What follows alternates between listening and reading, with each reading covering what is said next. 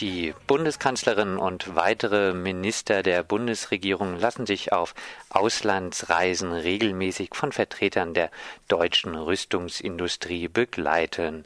Das geht aus der Antwort der Bundesregierung auf eine kleine Anfrage verschiedener Bundestagsabgeordneter der Linkspartei hervor. Und mit einem dieser Bundestagsabgeordneter bin ich jetzt live telefonisch verbunden, nämlich mit Jan von Agen. Die Anfrage gab es da bei der Beantwortung Überraschungen für Sie? Ja, gesagt hat mich das überrascht, dass auf praktisch jeder Reise oder auf fast jeder Reise von der Kanzlerin, aber auch von anderen Ministern tatsächlich Rüstungslobbyisten mitreisen. Einige Firmen scheinen bei fast jeder Fahrt mit dabei zu sein, zum Beispiel hier im ThyssenKrupp Marine Systems. Das sind die, die hier in Hamburg auch die Fregatten bauen, die Kriegsschiffe. Die sind fast jedes Mal mit dabei, hätte ich nicht mit gerechnet. Was können Sie zu den Ländern sagen, in die die Rüstungsindustrie die Bundesregierung begleitet. Sind Eigentlich das alles stabile Länder oder äh, naja. sehen Sie da Probleme? Nee, da sehe ich auf jeden Fall Probleme. Das ist bei diesen Reisen und die Begleitung von Rüstungslobbyisten nicht anders als äh, bei den Waffenexporten insgesamt. Das ist ja so, dass Deutschland eigentlich jedes Jahr Rüstungsexporte in über 130 Länder genehmigt und da ist sowas wie diese Leopard-Panzer nach Saudi-Arabien oder jetzt vielleicht auch Indonesien nur die Spitze des Eisberges. Das heißt, ob ein Land in einem Krisengebiet liegt oder selber in Kriege verstrickt ist oder ob sie die Menschenrechte nicht achten, spielt bei Waffenexporten genauso wenig eine Rolle wie bei der Mitnahme der Rüstungslobbyisten auf diesen Reisen. Jetzt ist die Mehrheit äh, der Deutschen in Umfragen ja meistens gegen Krieg. Trotzdem scheint es mir jetzt so, dass solche Mitteilungen öffentlich kaum Interesse verursachen oder sehr wenig Aufregung verursachen. Woran liegt das Ihrer Meinung nach? Ich glaube, das verändert sich gerade. Also man muss tatsächlich sagen, bis vor zwei Jahren hat sich eigentlich kaum ein Mensch hier für das Thema Waffenexporte interessiert. Das ändert sich jetzt. Also und auch nicht erst seit diesem großen Skandal im letzten Sommer mit den Panzern für Saudi-Arabien, sondern insgesamt merkt man, dass auch im Bundestag immer mehr Leute dran sind, immer mehr Journalisten und Journalistinnen interessieren sich dafür, recherchieren. Ich selbst war ja mit einem Journalisten in Saudi-Arabien, habe da vor Ort nachrecherchiert. Wir werden ähnliche Reisen in diesem Jahr machen, um immer stärker aufzudecken, was da eigentlich alles für eine Sauerei passiert. Kann sich ja keiner vorstellen, dass an Land wie Ägypten unter Mubarak deutsche Sturmgewehre geliefert werden.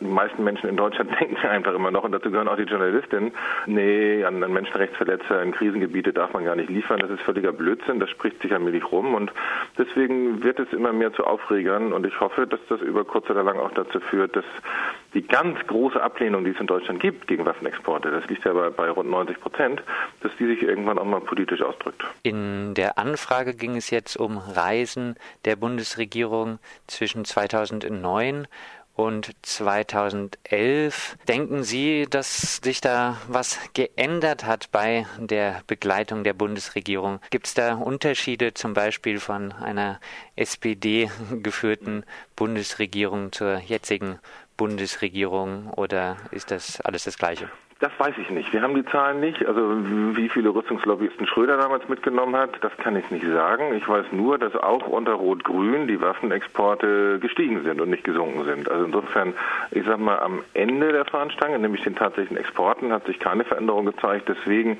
wäre meine Vermutung, aber das ist tatsächlich nur eine Vermutung, dass es auch bei dieser Praxis, die Rüstungslobbyisten gleich mitzunehmen und, und sozusagen Verkaufsförderung für Waffen im Ausland zu betreiben aktiv, dass es da auch keinen großen Unterschied gegeben hat, aber ich weiß es nicht. Können Sie etwas zu der Auswahl dieser Verkaufsförderung sagen? Wie werden die Rüstungsunternehmen, die mitgenommen werden, ausgewählt?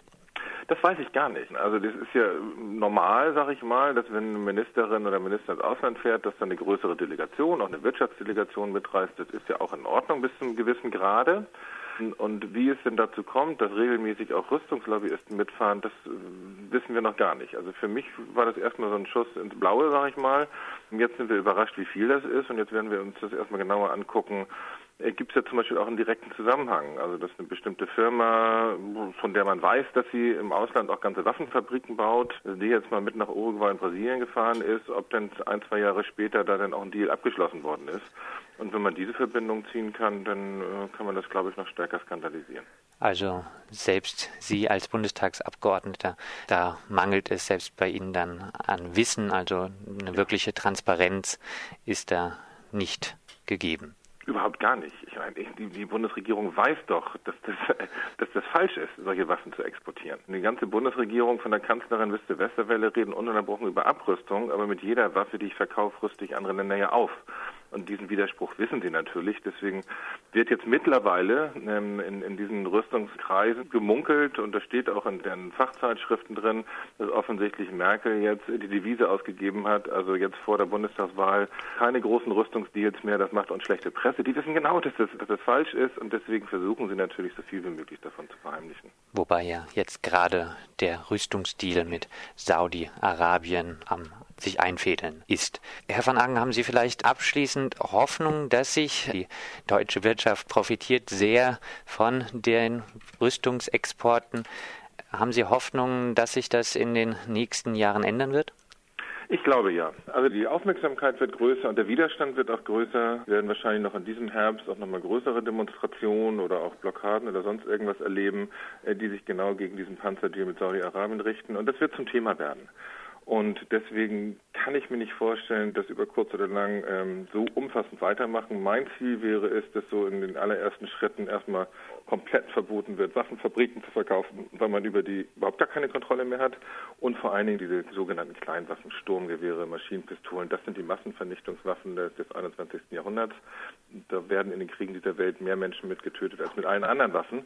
Und die komplett zu verbieten für den Export, das wäre mein erstes Ziel. Und eigentlich kann ich mir nicht vorstellen, dass sie das noch zehn Jahre weiter so machen können, wenn sich der Widerstand ein bisschen regt äh, und die Aufmerksamkeit größer wird. Ich habe da ganz gute Hoffnung, dass wir erste Flöcke da einschlagen können. Also Sie glauben, dass die etwas eingeschlafene deutsche Friedensbewegung auch zum Beispiel beim Thema Waffenexporte demnächst äh, wieder etwas aufwachen wird? Das hat sie auf jeden Fall auf dem Zettel und so eingeschlafen finde ich die gar nicht. Sie ist halt klein. Das ist das Problem. Und Waffenexporte sind äh, für viele Friedensinitiativen mittlerweile ein Thema. Die Frage ist eben, springt der Funken über? Gibt es mehr Leute, die sich jetzt auch äh, dafür interessieren oder auch bereit sind, dafür auf die Straße zu gehen? Ich kann mir vorstellen, dass das der Fall ist, denn mit jeder Waffe, die exportiert wird, wird möglicherweise irgendwann irgendwo ein Mensch erschossen und das ist ein ziemlich gutes und starkes Argument dafür, das komplett zu verbieten. Deutsche Waffen, deutsches Geld fliegen mit in alle Welt. Das war Jan van Agen von der Linkspartei. Vielen Dank, Jan. Wir bleiben weiter an diesem Thema.